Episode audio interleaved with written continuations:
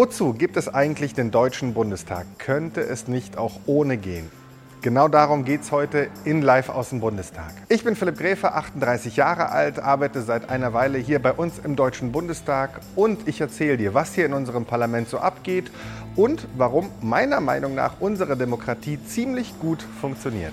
Okay, also zu der Frage, wozu brauchen wir eigentlich den Bundestag und so viele Politiker? Wir haben ja bei uns in Deutschland eine repräsentative Demokratie. Das heißt, jeder von uns kann bei politischen Entscheidungen mitreden. Und das Parlament ist eben die höchste Ebene, auf der Entscheidungen getroffen werden. Und Entscheidungen heißt in unserem Fall Gesetze. Es geht hier also um die Gesetze, nach denen wir hier bei uns in unserem Land leben. Die Frage ist also, wer macht unsere Gesetze? Bundeskanzlerin Merkel oder Bundespräsident Steinmeier?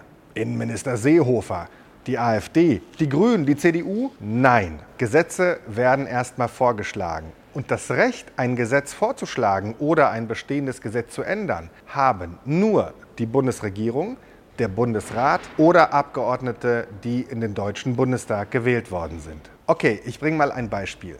Jetzt während der Corona-Pandemie gibt es die Entscheidung, allen Familien mit Kindern pro Kind einmalig 300 Euro auszubezahlen. Und es gibt die Idee, die Mehrwertsteuer zu senken und zwar für ein halbes Jahr, also von 19 auf 16 Prozent und von 7 auf 5 Prozent. Diese Idee hatte erstmal die Bundesregierung, aber nicht alleine die Bundeskanzlerin Merkel, sondern die Ideen kamen jeweils aus dem Familienministerium unter der Leitung der Familienministerin Giffey und aus dem Wirtschaftsministerium unter der Leitung von Wirtschaftsminister Peter Altmaier. Und der hat zusammengearbeitet mit dem Bundesfinanzministerium unter der Leitung von Olaf Scholz. Du merkst, die Bundesregierung ist nicht nur die Kanzlerin Merkel, sondern es sind viele Ministerien, also eine Art Fachabteilungen mit ihren jeweiligen Oberhäuptern, also den Ministerinnen oder Ministern. Und die Minister, also die Chefs dieser Ministerien, gehören jeweils Parteien an. Zum Beispiel ist Peter Altmaier Mitglied der CDU Olaf Scholz, Mitglied der SPD, Frau Giffey, Mitglied der SPD, Kanzlerin Merkel,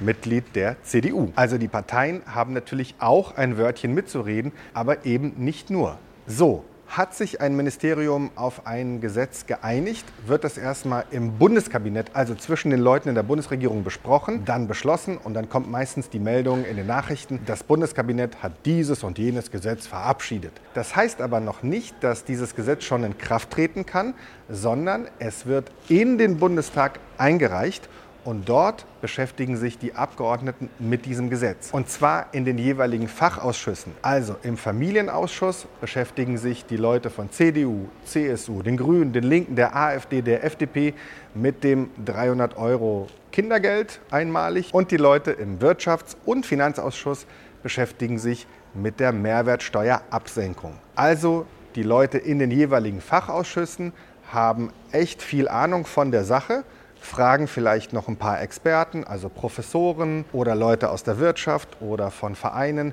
was die so davon halten. Und dann gibt es gegebenenfalls Änderungen. Wir können es auch Updates nennen. Und das geschieht in sogenannten Lesungen.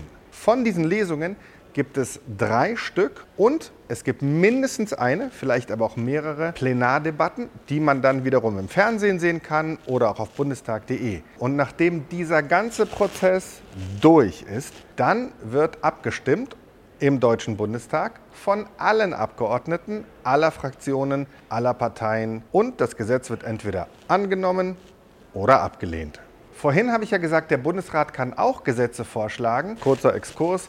Der Bundesrat ist die Vertretung aller Bundesländer hier in Berlin. Die können also auch Vorschläge machen. Es gibt aber auch Vorschläge der Bundesregierung, die die Eigenständigkeit unserer Bundesländer betreffen. Und da würde dann der Bundesrat mitstimmen dürfen. Die können dann auch bei einem Gesetz zustimmen, welches dann der Bundestag verabschiedet hat, oder eben dieses Gesetz ablehnen. Und die Dritten im Bunde sind die Abgeordneten des Deutschen Bundestages. Beispiel die Ehe für alle also dass Schwule und Lesben heiraten dürfen, haben seinerzeit Bündnis 90 Die Grünen, deren Fraktion, hier im Bundestag vorgeschlagen.